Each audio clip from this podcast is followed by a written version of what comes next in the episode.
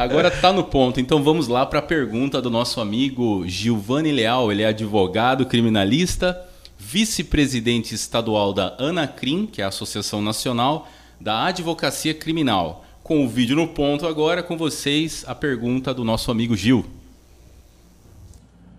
Primeiramente, quero cumprimentar o jornalista Edgar Savariz, o meu amigo, o professor Jorge Sepúlveda, da cidade de Lucas do Rio Verde.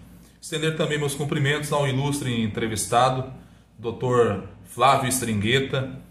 E, a minha pergunta é no sentido de, da lei do desarmamento. É, eu quero saber, o Dr. Flávio, é, qual é a opinião dele a respeito da maior flexibilização da posse de arma e, sobretudo, de uma flexibilização do porte de armamento. Qual seria o impacto dessa maior flexibilização do porte e da posse na área da segurança pública no meio social? Fala com ele.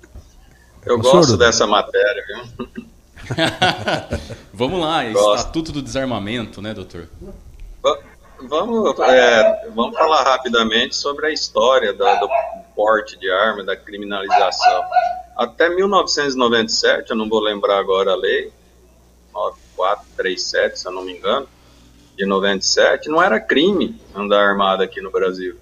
Então nós temos uma, um histórico aí de quase 500 anos de que a pessoa poderia andar armada. Embora não era crime, era uma contravenção, e ninguém tem medo de contravenção, né? Então a pessoa se arriscava e andava armado. De repente ela se transformou em crime. Ó, você não pode mais andar armado, porque agora não é só contravenção, é crime. E em 2003 veio o Estatuto do Desarmamento. Chegou ao absurdo de ter um artigo lá que dizia que ser pego armado era crime inafiançável.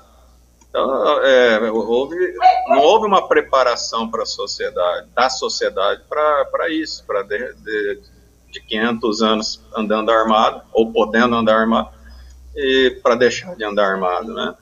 O, o Estatuto de Desarmamento não funcionou, na minha visão, pelo menos não em Lucas do Rio Verde.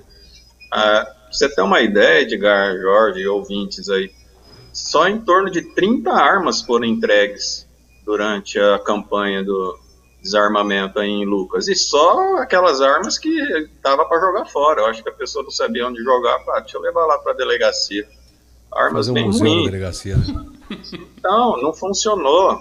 E o que eu vejo da flexibilização, já entrando direto na pergunta, eu concordo com a flexibilização da, do posse da arma. A diferença entre o posse e, a, e o porte, para quem não sabe, é que possuir a arma não te dá o direito de carregar a arma para onde você quer, que é porte.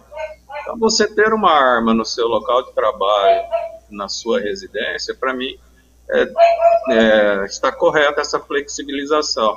Porque, vou tentar explicar bem, uh, eu não acho que o Estado tenha que interferir no desejo de como o cidadão vai defender a sua família e o seu patrimônio. O Estado não pode obrigar o cidadão, o pai de família, o, o empresário, o comerciante, a ter que aguardar o aparato policial socorrê-lo.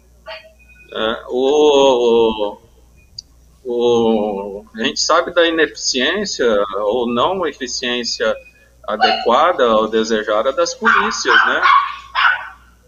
Desculpa aí que os cachorros estão aqui meio eu já achei, já estava achando que era aqui na porta. Aqui. É, chegou gente aqui, é, um entregador aqui de comida, eles estão agitados.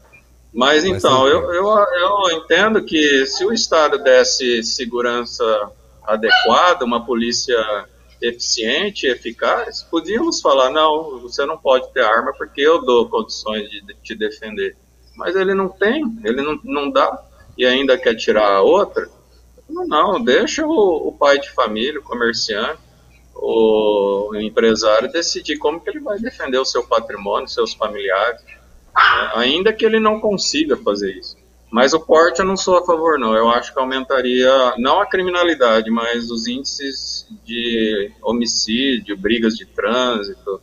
Tem gente que não sabe, é, não se controla em determinadas situações e estando armado, vai fazer bobagem, eu não concordo com o porte, não. Deixa o porte para quem tem obrigação de, de portar, que são os policiais.